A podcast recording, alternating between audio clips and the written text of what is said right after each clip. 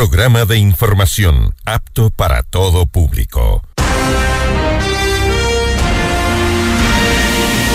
FM Mundo 98.1 presenta Notimundo a la carta. 60 minutos de información actualizada y entrevistas a profundidad. El mejor noticiero a la mitad de la jornada. Conducción Gisela Bayona. Dirección de Noticias, María Fernanda Zavala. Dirección General, Cristian del Alcázar Ponce. Este noticiero es transmitido en directo en la app de OnePlus, www.oneplus.tv, canal 14 de Extreme, canal 14 de CNT y canal 14 y 514 de Claro TV.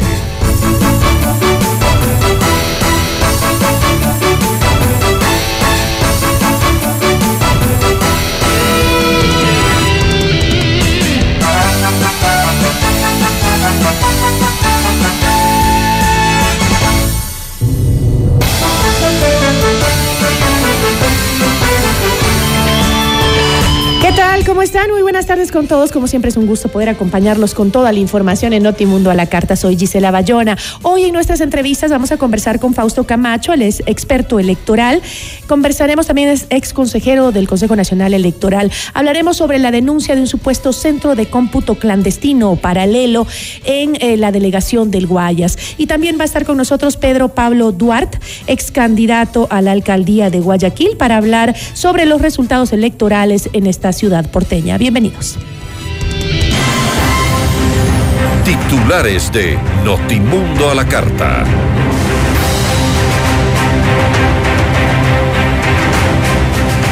La Fiscalía y la Policía allanan Petroecuador y la Secretaría Jurídica de la Presidencia, así como los domicilios de Hugo Aguilar e Ítalo Cedeño, Aguiar, perdón, e Ítalo Cedeño, gerente y exgerente de la petrolera estatal, dentro de una investigación por concusión. Petroecuador solicitó a la Fiscalía investigar posibles actos de corrupción en la empresa tras la filtración de nuevos audios en los que se revelan supuestos pedidos de coimas. El presidente Guillermo Lazo renovó su gabinete y posesionó a nueve autoridades entre ministros, secretarios y gobernadores. La búsqueda de alianzas del Ejecutivo podría convertirse en un reparto de cuotas de poder para salvar al gobierno, según afirmó Juan Cubi, articulista de la revista Plan B. El Consejo Nacional Electoral denunció un supuesto centro de cómputo paralelo en la delegación provincial del Guayas. Las autoridades piden aplicar todo el peso de la ley contra los involucrados. La Asamblea Nacional posesionó a los cinco vocales suplentes del Consejo de Participación Ciudadana y Control Social. En lo internacional, Estados Unidos envía 85 millones de dólares de ayuda a Turquía tras el terremoto que ya deja más de 22 mil fallecidos. En Brasil detienen al supuesto autor intelectual del asesinato del fiscal paraguayo Marcelo Pesci. Notimundo a la carta. Buenas tardes y bienvenidos. Notimundo a la carta, una opción para mantenerse informado. Ahora las noticias. La mañana de este viernes, la Fiscalía realizó siete allanamientos, cuatro, eh, a, cuatro a domicilios de exfuncionarios públicos y actuales servidores y tres en las oficinas de Petroecuador y de la Subsecretaría Jurídica de la Presidencia, dentro del caso Petroecuador, en el que se investiga el presunto delito de concusión.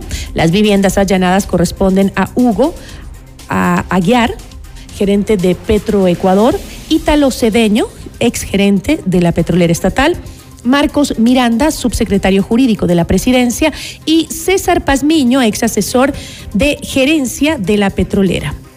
En los operativos se incautaron documentos, celulares y otros dispositivos electrónicos, los cuales serán sometidos a pericias y análisis como parte de la investigación que se lleva adelante en la Fiscalía, según informó la institución. Y la tarde del 9 de febrero, Petroecuador presentó una denuncia ante la Fiscalía para que se investigue la veracidad y fecha de la grabación de los nuevos audios filtrados en los que supuestamente se piden coimas a proveedores de la empresa pública. Mediante un comunicado, la estatal petrolera explicó que se pidió a la entidad investigar el presunto cometimiento del delito contra la eficiencia de la administración pública. Según las grabaciones, María José Romo habría pedido dinero a un, un proveedor de Petroecuador a quien le indicó que trabajaba algún tiempo con César Pazmiño, asesor de la gerencia de refinación el cual supuestamente también sería parte del entramado de corrupción. Respecto de esta conversación, Petroecuador aclaró que Romo trabajó en la empresa desde el 6 hasta el 21 de agosto de 2021, durante el periodo de gerente general subrogante de Pablo Luna. Y el presidente Guillermo Lazo posesionó a las nuevas autoridades del gobierno luego de que al menos nueve exfuncionarios presentaran su renuncia. En el acto que se desarrolló la tarde del 9 de febrero, Henry Cucalón fue posesionado como nuevo ministro de Gobierno tras la renuncia de Francisco Jiménez. Escuchemos lo que dijo. La seguridad ciudadana es una causa nacional. El crimen organizado y el narcotráfico es la mayor amenaza contra la vida de los ecuatorianos y contra la existencia misma del Estado. Ante esto, obedece a un problema que es estructural, para nada de carácter coyuntural. Y para hacerle frente necesitamos un poderoso mensaje de unidad. Ese mensaje de unidad que trascienda inclusive a los gobiernos de turno, que sea a largo plazo, que sea una política de Estado, que pueda recoger las distintas visiones, las distintas acciones ejecutorias. Ese es el verdadero acuerdo sobre lo fundamental. Y para eso se requiere muchísima pedagogía y también de decisiones. Por su parte, el presidente Guillermo Lazo aseguró que estos cambios, además de responder a una renovación del gabinete, son un pedido de la ciudadanía. El gobierno hace cambios necesarios no solo para refrescar líneas, sino para ratificar su compromiso con la voluntad del pueblo. La decisión de renovar mi equipo tiene el objetivo de fortalecer acciones, planes y proyectos para seguir construyendo un país mejor para todos. Sé muy bien que un entendimiento nacional no se generará de la noche a la mañana. Sé que eso pasa primero por reconstruir puentes de confianza.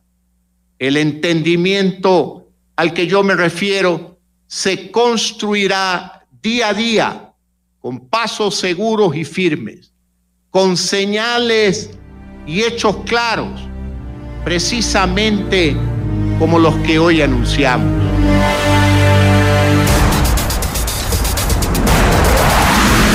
Asimismo, en lugar de Iván Correa, fue posesionado Sebastián Corral como nuevo secretario general de la Administración Pública, Josué Almeida como secretario jurídico de la Presidencia, Jorge Córdoba asumirá la Secretaría de Gestión y Desarrollo de los Pueblos y Nacionalidades. Además, eh, los nuevos gobernadores son Francesco Tabaqui en Guayas, Tania Vázquez en Cotopaxi, Eusebio Apolo en El Oro y Fricción Erazo en Esmeraldas. Diego Ordóñez se mantendrá en la Secretaría de Seguridad y Andrés Seminario en la de Comunicación. Estos cambios se dan tras las elecciones seccionales del pasado 5 de febrero y la derrota de la consulta popular propuesta por el presidente Guillermo Lazo.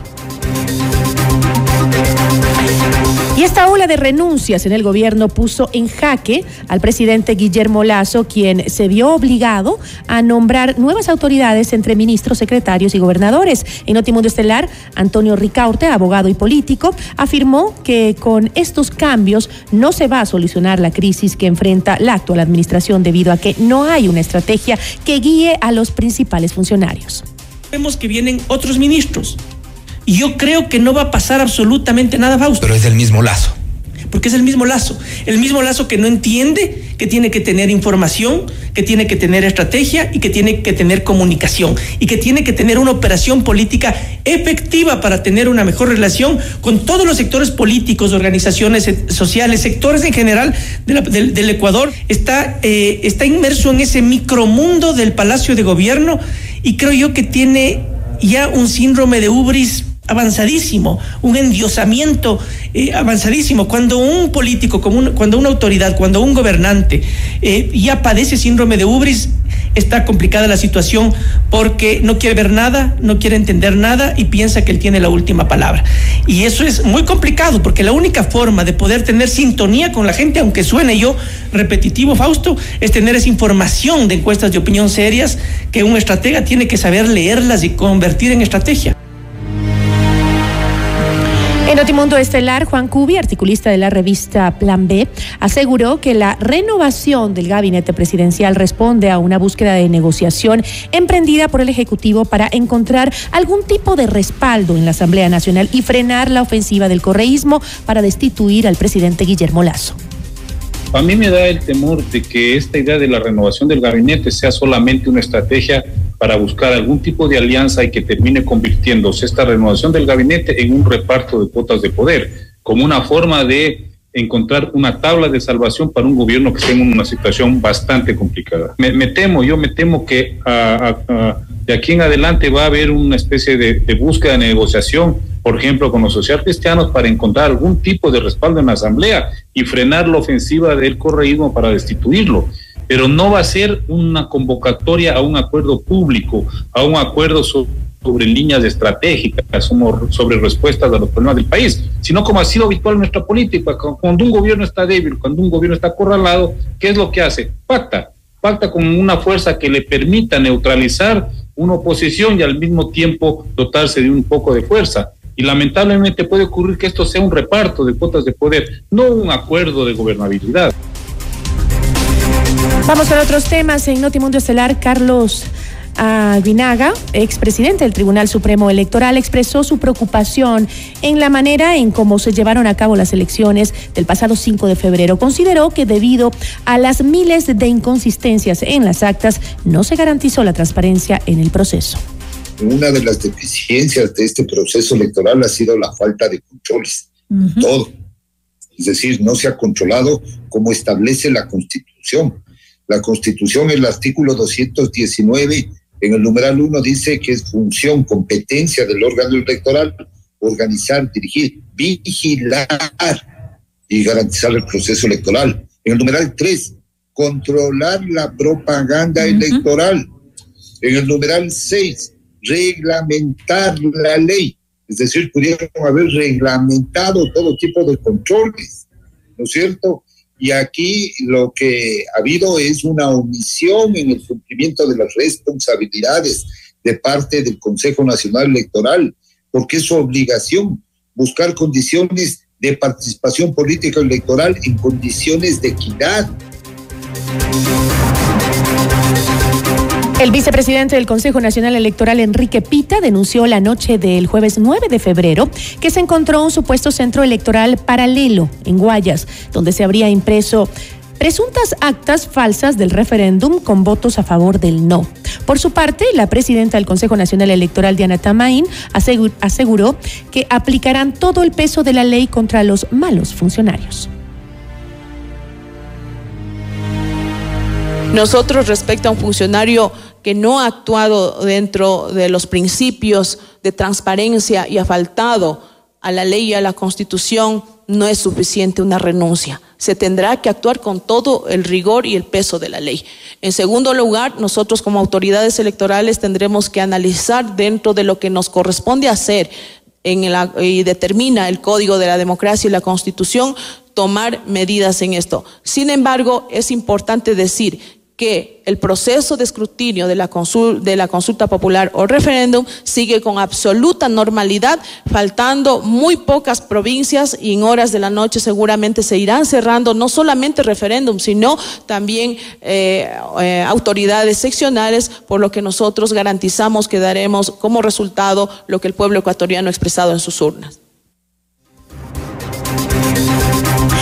A este tema, John Gamboa, director de la Delegación Electoral del Guayas, rechazó las acusaciones e indicó que eh, Julio Candel, eh, presidente de la Junta Provincial, conocía sobre un pedido de las autoridades electorales y de otras funciones del Estado para la agilización del proceso de escrutinio. Escuchemos Ante los hechos suscitados el día de ayer y que son de conocimiento público, expreso mi rechazo rotundo ante las infames y maliciosas acusaciones realizadas por los consejeros del Consejo Nacional Electoral en contra de mi persona, así como el retenimiento ilegal de funcionarios de la Delegación Provincial Electoral de Guayas. Aclaro, en ningún momento se ha vulnerado la voluntad popular, ni se ha realizado ningún acto delictivo para beneficiar o perjudicar a nadie. Voy a explicar operativamente lo sucedido. Guayas obtuvo 27.200 actas con novedad, cuando históricamente no supera las 10.000, debido a inconsistencias numéricas. Una de las causales establecidas en el Código de la Democracia para proceder al recuento. Sin embargo, debido a la presión de las autoridades, no solo electorales, sino de otras funciones del Estado, por culminar este proceso lo más rápido posible y proceder a la notificación de los resultados, se modificó el procedimiento del llenado de las actas de recuento. Notimundo a la carta. Información oportuna al instante mientras realiza sus actividades al mediodía.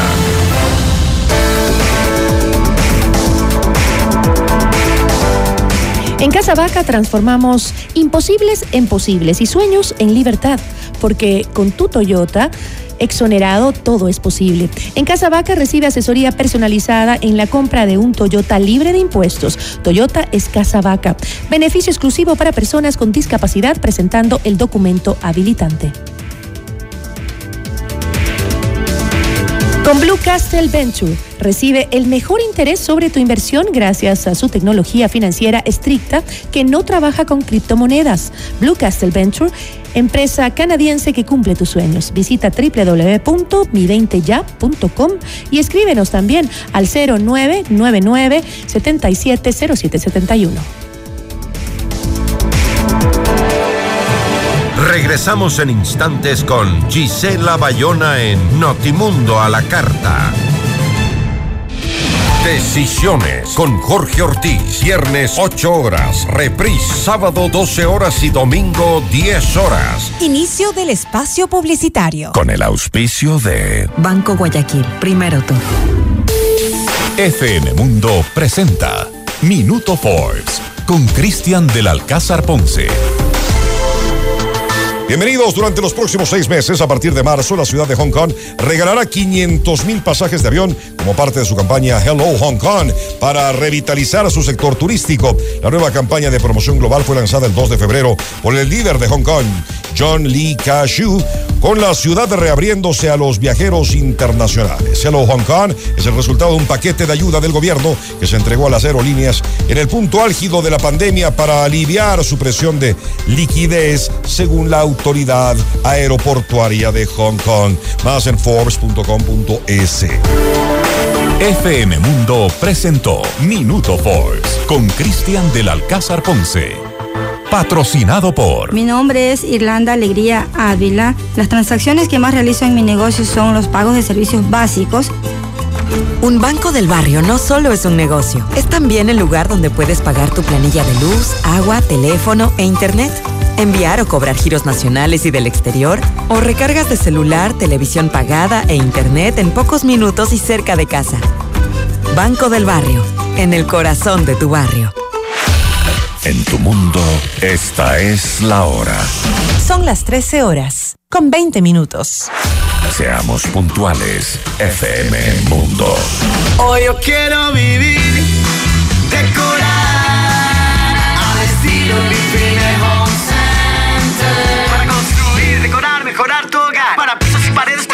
más. ¿Quieres mejorar tus ambientes? Define Home Center está aquí. Queremos verte sentir y vivir los acabados, sus formas, calidad hay de sobra. Grifine Home Center. Decora tus sueños.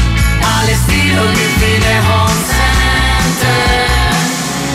No existe una segunda primera impresión. Ven a conocer la torre corporativa de I Am Beyond Stars by Le Park. El proyecto ideal para tu oficina con ambientes modernos, amenities, terraza para negocios, espacios de coworking, gimnasio, spa, golf ranch y mucho más. Invierte en el proyecto de más rápida conversión de ventas en Quito con tecnología, sostenibilidad, servicios y el diseño exclusivo de grandes profesionales como Adriana Hoyos, Gabriela Sommerfield y Cristian Vice. Visítanos en República del Salvador y Moscú. Llama al 098-854-6364 o ingresa en iambeyondthestars.com, un negocio del más alto nivel. Universidad UTE presenta Seminario Internacional Protección Internacional de los Derechos Humanos y su Valor Jurídico en Ecuador, un evento dirigido a abogados, jueces, estudiantes de Derecho y servidores públicos. Este 15 de febrero de 8.30 a 14 horas en el Swiss Hotel. Para inscripción y más información ingresa a www.seminariopibh2023.es con el apoyo del Consejo de la Judicatura y del Instituto Internacional de Responsabilidad Social y Derechos Humanos. Aforo limitado. En vivo, lo mejor de nuestra programación desde tu teléfono móvil. Descarga nuestra increíble app FM Mundo 98.1. Fin de la publicidad. Este noticiero es transmitido en directo en la app de OnePlus, www.oneplus.tv, canal 14 de Extreme, canal 14 de CNT y canal 14 y 514 de Claro TV. Continuamos en Notimundo a la Carta, una opción para mantenerse informado con Gisela Bayona.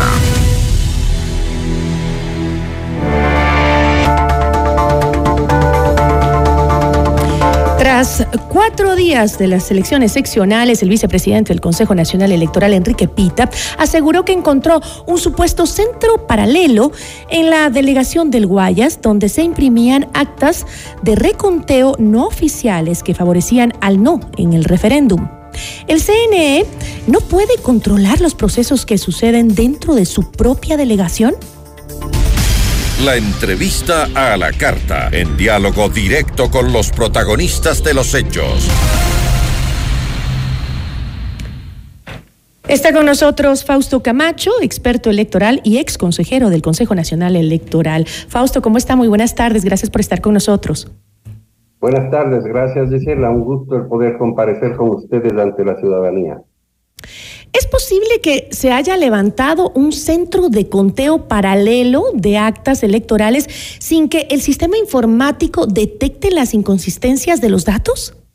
No, no, no, no, no es posible. A ver, eh, a mí me parece realmente extraño el, el, tema de la posibilidad que fuese posible el imprimir actas por fuera del sistema. Uh -huh. ¿Por qué? Porque los documentos electorales, las actas en particular, ¿no es cierto? Uh -huh. Son, eh, tienen su propio código de barras, tienen una identificación individual y no cualquier documento, así sea igualito, pero si no tiene esos códigos, puede ingresar al sistema de escrutinio.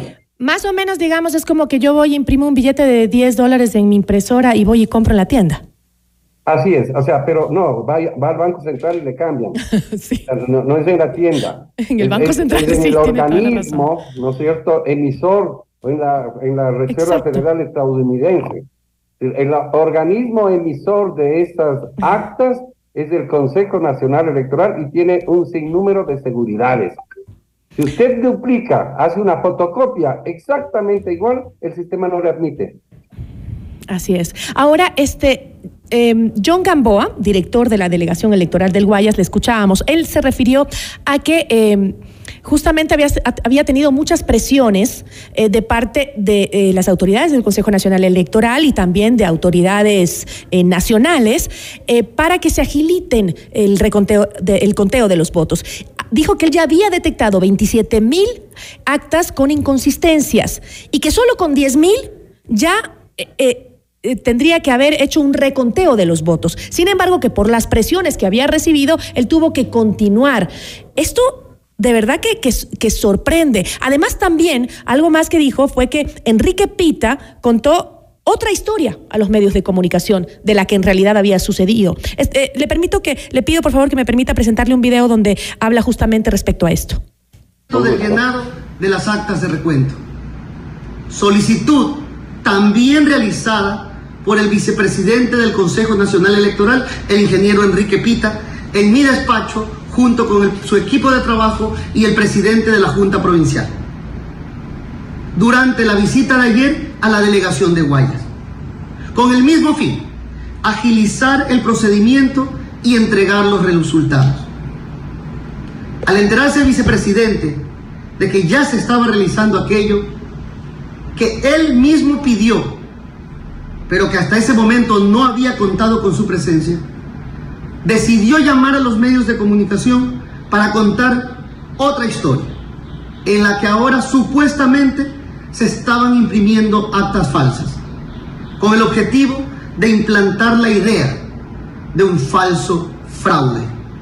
Ojo, cosa que jamás ha ocurrido, que jamás permitiríamos, que jamás se nos pensaría, pasaría por la mente.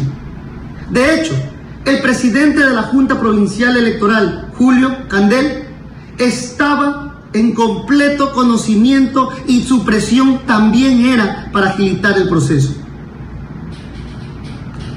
En la delegación electoral de Guayas no se ha montado ningún centro paralelo que imprimía actas adicionales, como malicioso.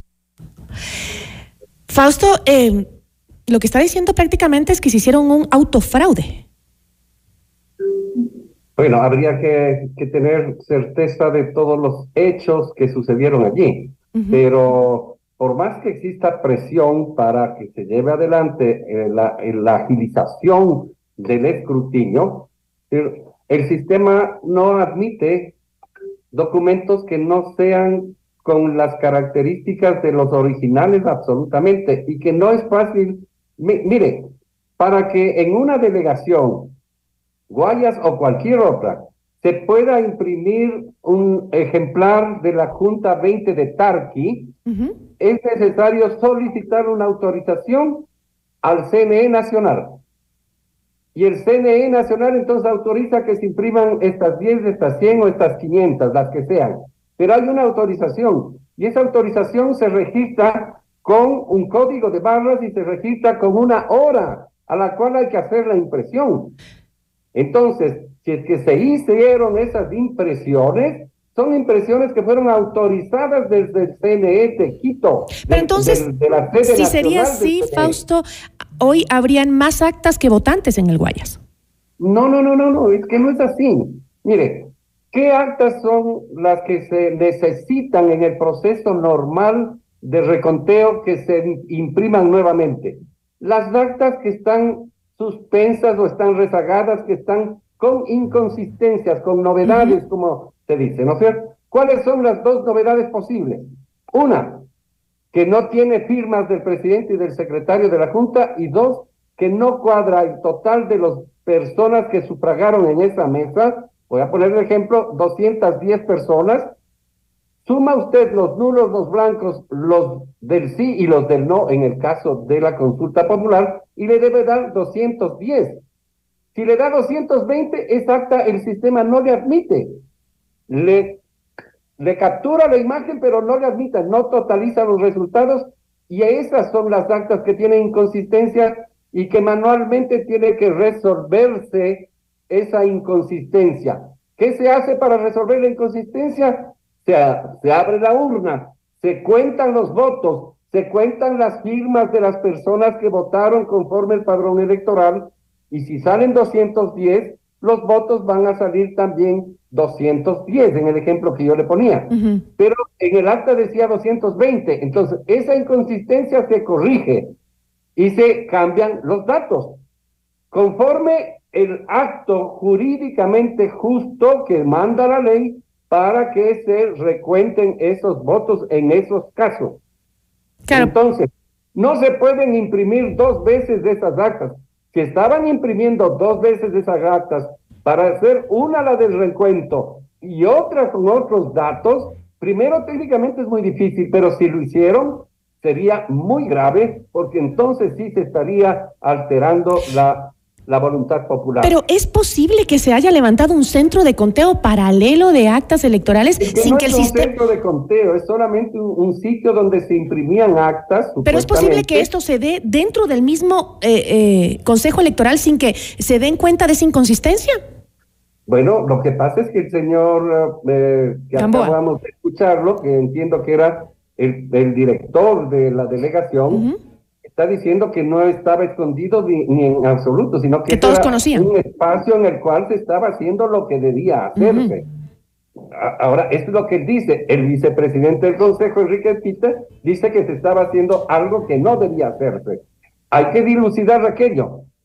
Hay que tomar las medidas pertinentes para obtener resultados. Y si fue así, y, y si fue así, en todo caso, eh, ¿de qué sirve la presencia policial y militar cuando eh, un Pero- pero fraude que- se que puede... Son actividades hechas por los propios funcionarios. Pero hay Nada también más eh, nada más ni veedores. Nada menos que el propio director provincial del. CNE. Ok, pero hay veedores, se supone, entre ellos. ¿Entre quiénes? Entre los funcionarios, están eh, mientras hacen el los trabajo. están presentes en el reconteo. Mm. Los veedores podrían estar presentes en el centro de cómputo. Habrá que aclarar efectivamente esto porque es absolutamente grave de ser verdad, pero lo importante es que hay que buscar el mecanismo para que prevalezca la voluntad popular y que las actas que finalmente se lleguen a ingresar al sistema sean las actas que responden a los votos que están en las urnas. Eso es la responsabilidad fundamental del CNE. Ah, si es que hay delitos penales de por medio, la justicia ordinaria debe llevar adelante las investigaciones para establecer las responsabilidades penales.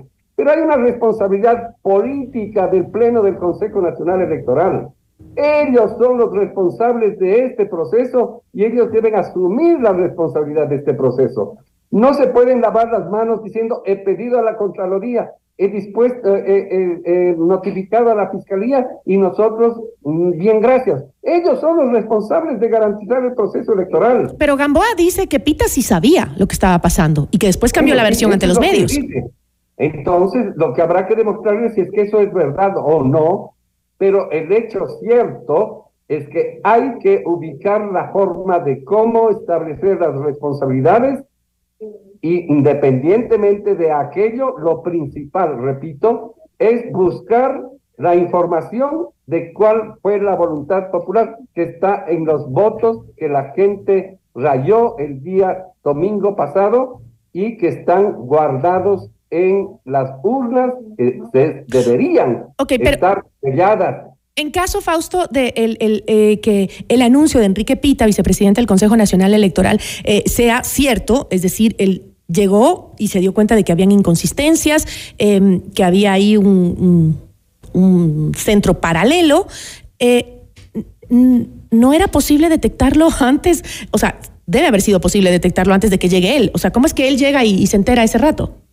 Si en caso de que sea verdad lo que decía. Si es que son documentos falsos en términos de que no fueron autorizados para ser impresos con los procedimientos, bastante difícil de, digamos, bastante fácil de detectarlo, porque simplemente hay un control centralizado desde la, la dirección de sistemas del propio Consejo Nacional Electoral. Y entonces el sistema no hubiese admitido los datos de esos documentos falsos. ¿Por qué? Porque no reconoce el documento. El sistema no le valida el documento y ni siquiera procesa el documento. Entonces, si son originales y hay una alteración de los datos en esos documentos originales, allí hay un tema de una acción individual de uno o dos individuos que en lugar de poner los datos correctos estaban poniendo datos falsos. Ese sí sería un tema muy grave que haya sucedido al interior del propio Consejo, pero no es ningún problema informático en ese caso.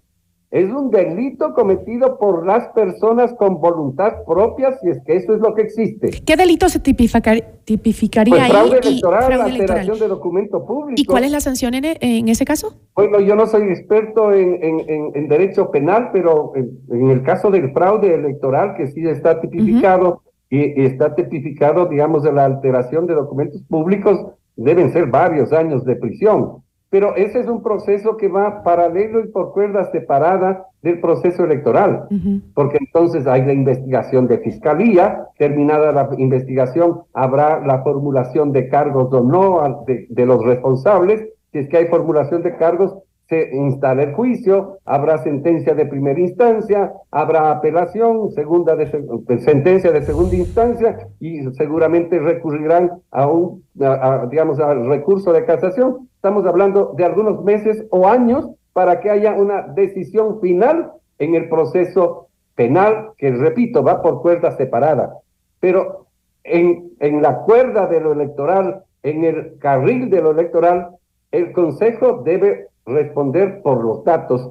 Y en el carril de lo político, porque el Consejo Nacional Electoral está sujeto al juicio político, la, la, la- la Asamblea debería convocarlos a, rendir información primero y desistir méritos al juicio político. Pero si los señores del Consejo tuviesen algo de sangre en la cara, particularmente la presidenta, hace rato debió renunciar por tener incapacidad para cumplir las funciones a las cuales le entregaron, aquellas que tienen que ver, ¿no es cierto?, con los problemas de la impresión equivocada de las actas, que son el antecedente a este segundo escándalo, que es absolutamente grave. Pero políticamente además hay un tema que es harto complicado. La fiscalía, casi paralelamente al mismo tiempo de lo que sucede en el CNE, dice haber allanado una casa donde hay un centro de cómputo También. de acciones electorales. Pero eso no necesariamente es ilegal, a menos que ellos tengan, la fiscalía, me refiero, los elementos de convicción suficientes para saber que en ese centro, desde ese centro se está haciendo algo con la data del CNE. No se hace un centro de cómputo para aquello. Los centros de cómputo se instalan para hacer control electoral. Como el Partido Social Cristiano instaló su centro de cómputo para hacer control electoral en el centro de convenciones, como creo hizo lo propio para hacer el control electoral de la consulta popular. Y cada organización política hace los centros de cómputo donde están procesando data electoral, claro, pero data electoral obtenida por ellos y entregada por el CNE. A ver, pero yo no creo que la fiscalía, sin, sin tener las pruebas de que es un fraude, sin tener Claro, sí. las pruebas de que es eh, un, un lugar ilegal, eh, no creo que lo que si, si no tiene datos para, para eh, considerar que se trata de eh, un lugar donde se está haciendo un, un- eh, centro de cómputo ilegal, pues no, irá, sería- no iría a allanarlo, Gisela, ¿no?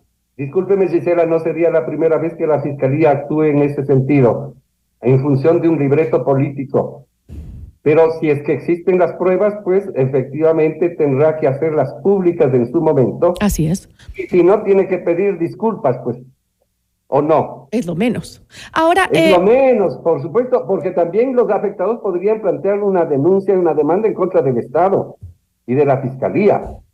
Y entonces no es un tema tan sencillo el, el- el- el río gordiano, el nudo gordiano en que se encuentra el proceso electoral por la irresponsabilidad de los actores y de la autoridad electoral, porque aquí hay una corresponsabilidad, la principal de la autoridad electoral. Ahora, Fausto, ¿estas eh, supuestas papeletas falsas podrían cambiar de alguna forma la tendencia de los resultados, en la, No. sobre todo en el referéndum? No, porque adicionalmente, si es que ya se comprueba que son falsas, simplemente hay que retirarlas y ponerlas verdaderas, pues. Pero si usted tiene adicionalmente, Gisela, un, un proceso de escrutinio donde está más del 90% o alrededor del 90% y las diferencias en cada una de las preguntas son relativamente amplias, creo que la diferencia más pequeña es en la pregunta 1, donde son cuatro puntos, que no es poca cosa en una elección nacional, ¿no es cierto? De Cuatro puntos más o menos, ¿cuántos votos podrían ser? ¿Ah? Cuatro puntos, ¿cuántos, cuántos serían? Bueno, si es que eh, han votado más o menos 8 millones de personas, pues entonces 8 por 3, bueno, habría que ver le puse a hacer, estos 8 millones, de, 8 millones de votos en cada pregunta, cómo se distribuyeron. Si es que hay 2 millones entre nulos y blancos, sobran 6. Pero como usted dice, no es poca cosa. No, no es poca cosa, son varias decenas o por lo menos varios miles de votos la diferencia entre una pregunta y otra. Yo no creo que el gobierno nacional, digamos que también tuvo un sistema de control electoral a través de, creo, sistema electoral de control, perdón, sistema de control electoral de la consulta, de manera particular. Contrató, creo. Que es legal. Los resultados. Y entonces no creo que el presidente Lazo haya salido a reconocer que, que perdió sin tener la información de su propio centro de, de control electoral.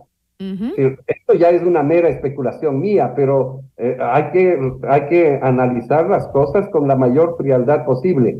¿A quién le interesa echar abajo este proceso electoral? No sé, habría que analizar a unos y a otros. Y entonces, mientras el análisis sea entre correístas que son los malos y los no correístas que son los buenos, o viceversa, los del gobierno que son malos y los correístas que son buenos, y esos son los parámetros de análisis político y de comportamiento de los actores, no llegaremos nunca a resolver la conflictividad que tenemos, ni en lo electoral, ni en la justicia, ni en las instituciones del Estado, eh, el Ejecutivo, el Legislativo. Esa conducta es la que ha enfermado terriblemente a la democracia ecuatoriana.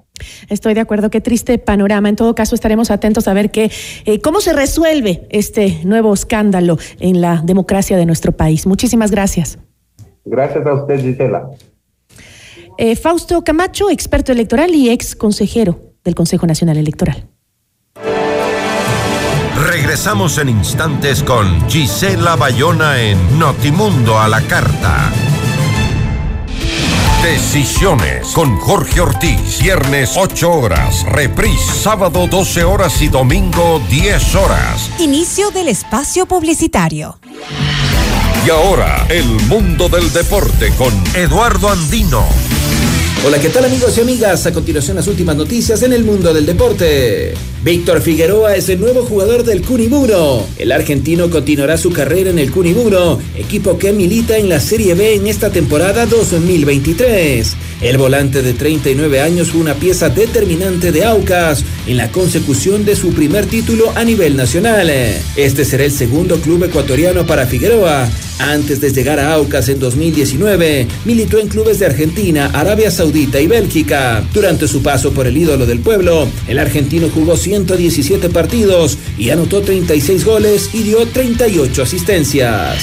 Hasta aquí el mundo del deporte con Eduardo Andino.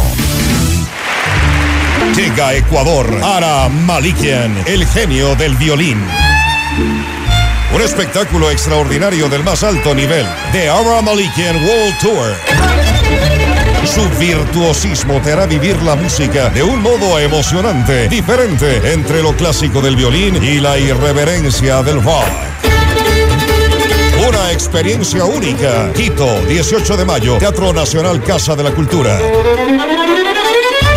Entradas definitivas y a la venta en ticketshow.com.es. Río Centro, Mall El Jardín, Paseo San Francisco. 3, 6 y 10 meses sin intereses con tarjetas Produbanco.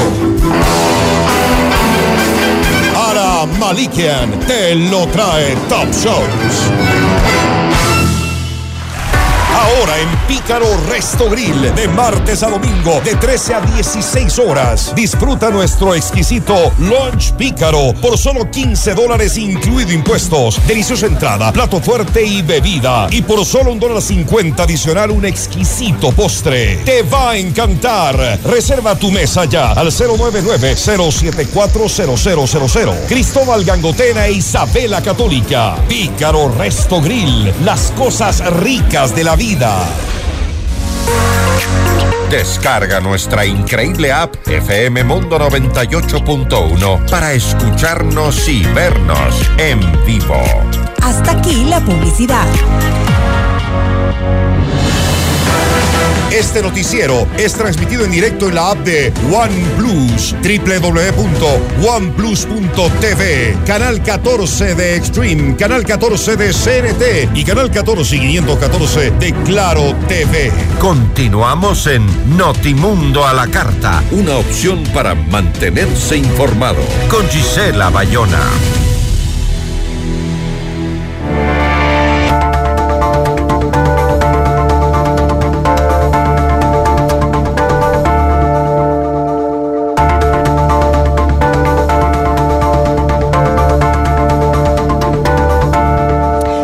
Tras 31 años de hegemonía en Guayaquil, el Partido Social Cristiano saldrá del municipio del puerto principal. Esto tras la pérdida de Cintia Viteri frente al candidato de la Revolución Ciudadana, Aquiles Álvarez. ¿Qué aprendizajes dejaron estas elecciones seccionales para la política ecuatoriana? La entrevista a la carta, en diálogo directo con los protagonistas de los hechos. Nos acompaña a esta hora Pedro Pablo Duarte, ex candidato a la alcaldía de Guayaquil. ¿Cómo está? Muy buenas tardes. Gracias por estar con nosotros.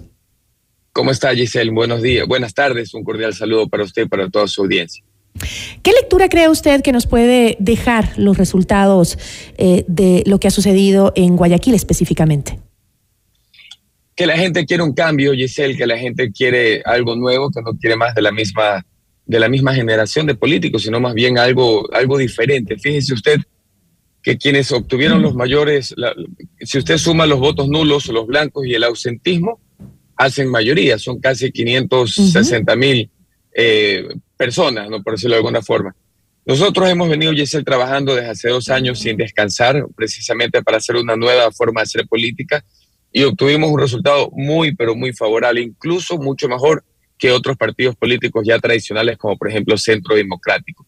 Obtuvimos 200 mil votos, que esto más o menos corresponde al 15-16% a, por ciento, a pesar de no tener recursos económicos, a pesar de tener la cancha inclinada y el árbitro en contra, a pesar de tener una maquinaria gigantesca, con una estructura gigantesca, tanto del Partido Social Cristiano como del Partido de la, de la Revolución Ciudadana, quedamos en un tercer lugar a todo pulmón caminando las calles en diferentes sectores de la ciudad de Guayaquil, pero sobre todo una campaña diferente, con ideas, con propuestas, sin peleas, sin berrinches, sin bochinche. Y eso nos, nos favoreció para obtener el resultado que obtuvimos, que lo consideramos una victoria a pesar del resultado adverso, pero una verdadera victoria para haber enfrentado a esas maquinarias sin presupuesto. Y esto es importante, Giselle, con todas las empresas de encuestas completamente en contra, porque a nosotros todas esas encuestas nos perjudicaron, y lo voy a decir por qué, porque nos ponían con el 1%, con el 2%, en el mejor de los casos, con el 3%. Entonces lo que querían hacer era evitar que se siga sumando más gente a nuestra propuesta, a nuestro proyecto, para que se vayan con los políticos tradicionales. Y no, no les resultó, porque a pesar de eso, pudimos obtener un muy buen resultado. Pero, ¿y cómo podemos explicar eh, la fuerza que tomó el correísmo en estas elecciones y la caída del Partido Social Cristiano 30, eh, años después de haber estado en el poder y le gana con 10 puntos a la candidata social cristiana. Es que no es es que no es así tampoco, porque ellos han sacado el mismo resultado que han sacado toda la vida, el mismo resultado que sacó Viviana Bonilla, el mismo resultado que sacó el señor Andrés Arauz, es exactamente la misma cantidad de personas, el mismo porcentaje. Lo que pasa es que la señora Viteri perdió 300 mil votos, 100 mil en cada distrito, en el distrito 1, 2 y 3. Lo mismo el señor Jairala, perdió 294 mil votos, casi 300 mil votos. ¿Por qué? Porque es un voto rechazo a los partidos políticos tradicionales. No es que sacaron una votación, eh, digamos, gigantesca, no, es la misma votación. Lo que pasa es que no, eh, la señora Viteri se dedicó a hacer mal las cosas y es la culpable de la debacle del Partido Social Cristiano, porque nos han tratado a, todos los guayaquileños como mendigos, aparecieron solo cada cuatro años cuando hay elección, a darnos solamente una canasta, un pollo y una lata de cerveza a todos los, los votantes, los guayaquileños, y eso es indignante por decirlo menos. Pero eh, le escuchaba al presidente nacional del Partido Social Cristiano, Alfredo Serrano, eh, que decía, em, y me llamó mucho la atención, porque eh, él atribuía la pérdida a a el apoyo que se le dio por parte del partido al presidente Guillermo Lazo al inicio. Dijo, nos pasó factura la política, eh, factura política, el apoyo a Guillermo Lazo para evitar que el correísmo se tome el poder, dice. Y ahora son aliados del correísmo, ¿no? Eh, decir eso es como un poco extraño. Sí, pero... eh, sí, sí, sí, sí. Mire, la verdad es que es una manera de, justificar su, su, su, mal resultado. ¿no? Aquí hay, hay varias lecciones que hay que hacer. Es que la política cambió, Giselle. La política tiene que ser un instrumento de servicio para todos los ciudadanos.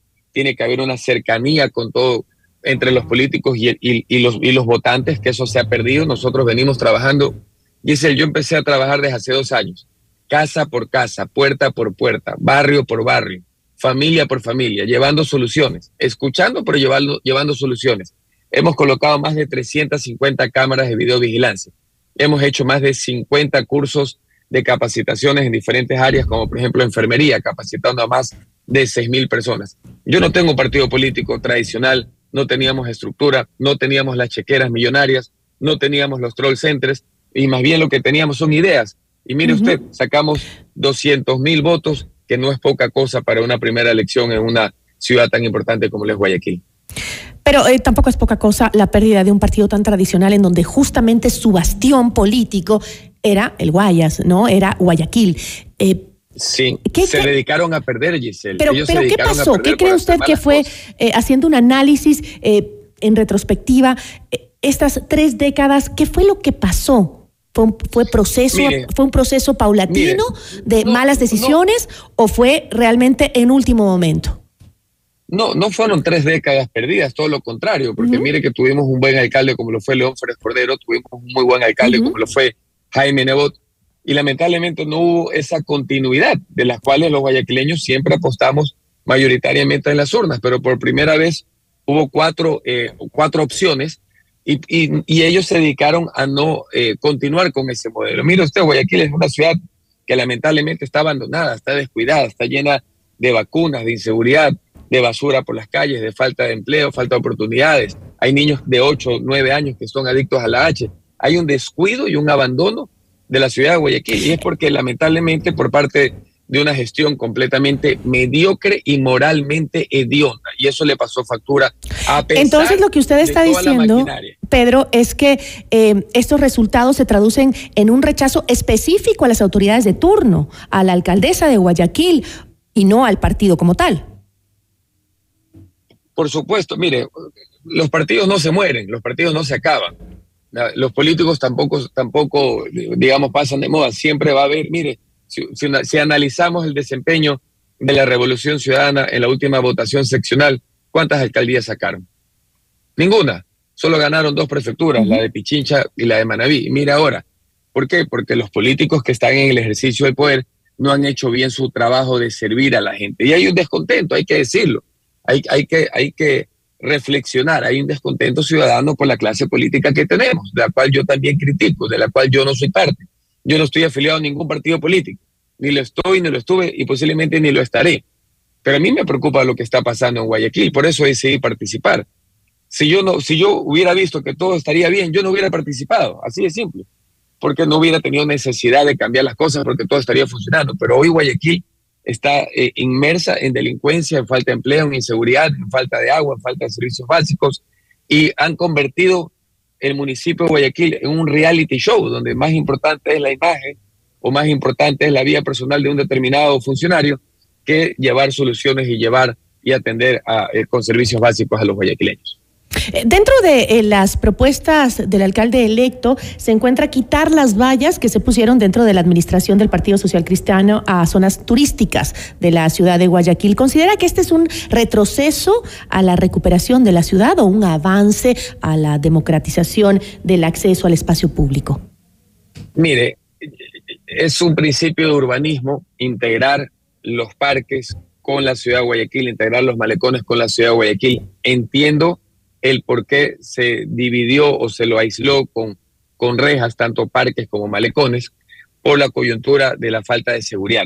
Pero lo que sí tienen que hacer primero es solucionar los problemas de la seguridad. Si uh -huh. no, sería un caos. Si no, si no, sería el remedio peor que la enfermedad. Yo entiendo el, la explicación que da el alcalde electo, pero eso tiene que ser paulatino y tiene que ser con un debido proceso de primero rescatar la ciudad que está completamente eh, acaparada por toda la delincuencia. Usted sale a la calle y lamentablemente puede recibir un impacto de bala perdida.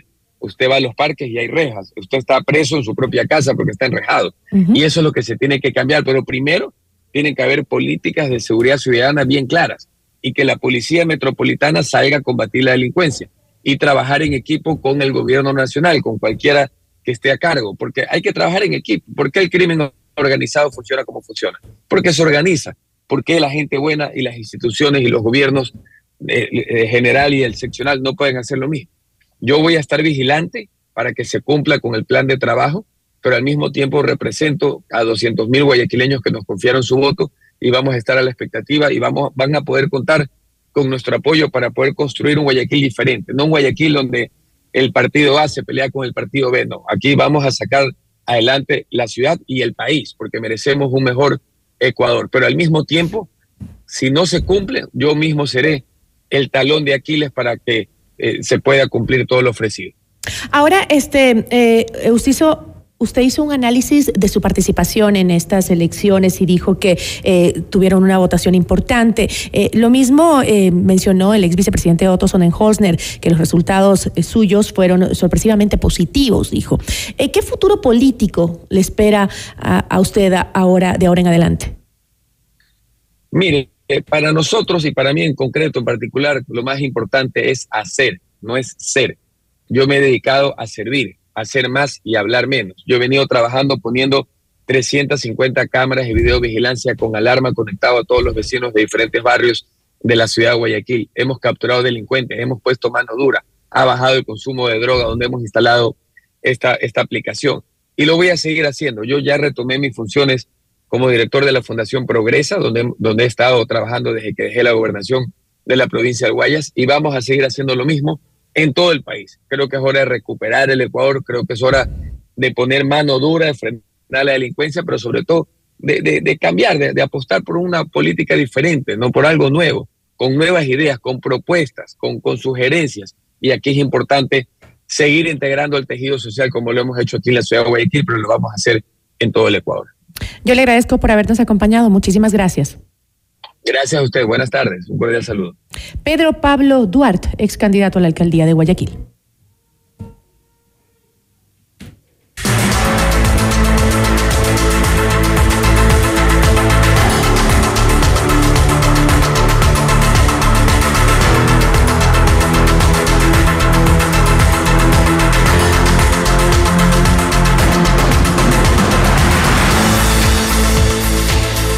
El devastador terremoto que azotó a Turquía y Siria el pasado 6 de febrero, el gobierno de los Estados Unidos anunció un paquete de ayuda valorado en 85 millones de dólares para labores de emergencia. La Agencia para el Desarrollo Internacional USAID aclaró que los fondos se destinarán para alimentación, refugio y servicios de salud de emergencia en territorio turco. La ayuda para Siria se prevé que llegue a través de socios locales, dado que Estados Unidos se rehúsa a tratar con el presidente sirio Bashar al-Assad. El eh, desastre ya deja más de 22.700 víctimas mortales. Y la Policía Federal brasileña detuvo en la ciudad de Río de Janeiro a uno de los presuntos autores intelectuales del asesinato del fiscal antimafia paraguayo Marcelo Pesci en mayo de 2022. La detención del sospechoso de, la, nacionalidad paraguaya, eh, identificado como Miguel Insfran, se produjo en el barrio de eh, Requeiro, eh, suburbio de la zona oeste de Río de Janeiro. Él era considerado prófugo internacional y era buscado por la justicia paraguaya y la Interpol por tráfico de drogas, lavado de dinero y otros delitos. Concluimos la información en Notimundo a la carta. Muchísimas gracias por su amable sintonía. Que tenga una excelente tarde. Soy Gisela Bayona. Nos vemos mañana con más información. Ah, no, mañana sábado. No, tenga un buen fin de semana. Nos vemos el lunes con más información.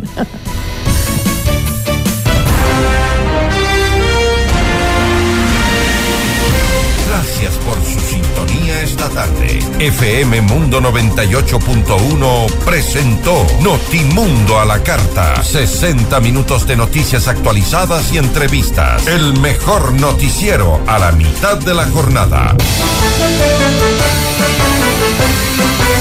Conducción Gisela Bayona. Ingeniería de sonido Mauro Olivo. Producción FM Mundo Live Javier Merino. Dirección de arte Laili Quinteros. Coordinación y redacción Fernanda Utreras. Redacción y redes sociales José Martín Muñoz. Dirección de noticias María Fernanda Zavala. Dirección general Cristian del Alcázar Ponce. Decisiones con Jorge Ortiz.